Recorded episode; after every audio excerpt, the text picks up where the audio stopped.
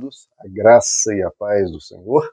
Eu sou o pastor Rômulo Pereira, da Igreja Batista Palavra da Graça, e hoje nós vamos começar a nossa jornada para estudar toda a obra de Soren Kierkegaard, claro, de forma resumida, né? baseada em 10 lições. Hoje estamos na primeira lição, em que vamos explorar o conteúdo desse filósofo cristão de uma profundidade maravilhosa. Então estamos aqui na primeira lição.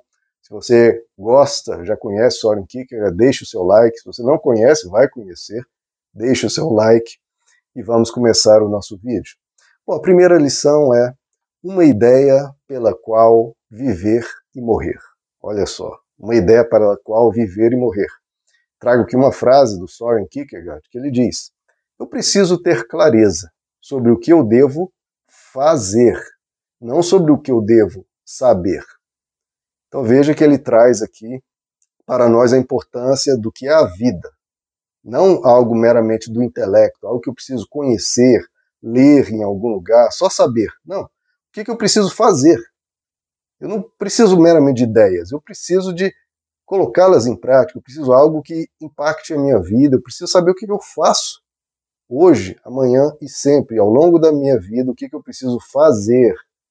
Então, veja como ele já traz para nós a ideia de algo prático. A importância do viver, o importante do fazer. E isso, claro, a gente entende, vê isso no, no Evangelho, que nos é dito que a fé sem obras é morta.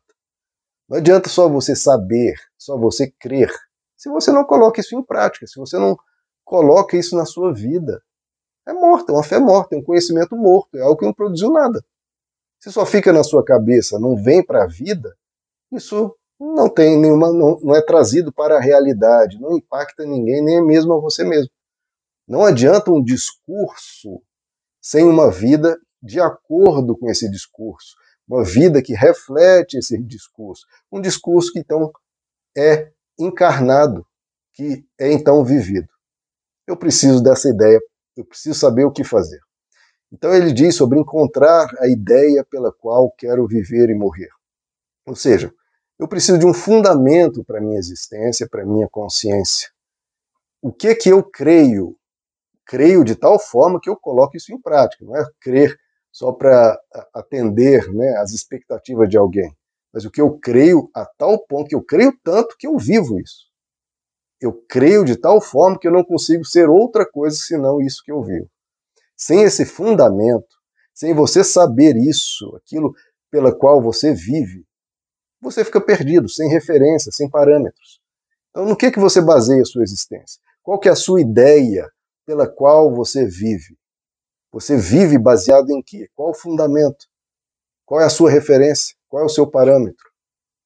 Como a palavra de Deus nos diz, em pelo menos quatro passagens, o justo viverá pela fé. Então, existe uma fé, algo que você crê, que você acredita, que você sabe, mas que você vive isso. O justo vive pela fé. Ele vive baseado no que crê. Ele vive baseado em uma referência que é a sua fé. Ele vive-a. E é importante viver. Então, ele continua dizendo: deve-se primeiro aprender a conhecer a si mesmo, antes de conhecer qualquer outra coisa. Sim, antes de conhecer tudo mais que existe e ficar se enchendo de conhecimentos, isso tudo pode ser muito útil para você na sua vida. Mas se você não conhecer a si mesmo, você vai acabar se perdendo. E é isso que a psicologia tem mostrado. Né?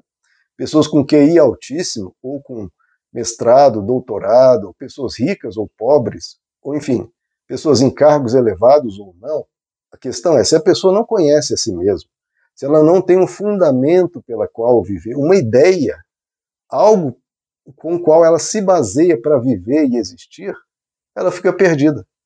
Então não adianta ela ter saber tudo sobre todas as coisas, sobre ciência e os conhecimentos humanos, se ela não aprende sobre ela mesma. Se ela não se cuida, se ela não cuida do seu psicológico, tudo mais vai perder a importância. Porque primeiro da vida, a vida parte de nós mesmos parte do nosso olhar.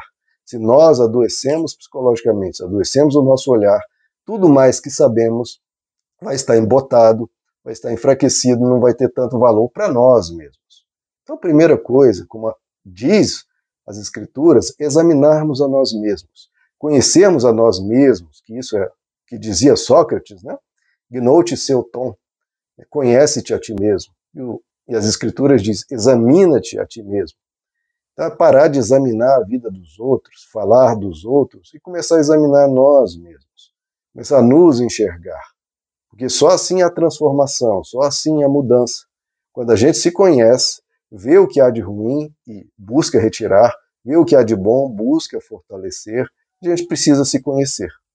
E é daí, inclusive, que vem a ideia de arrependimento do Evangelho. A gente se conhece para então se quebrantar e resolver mudar.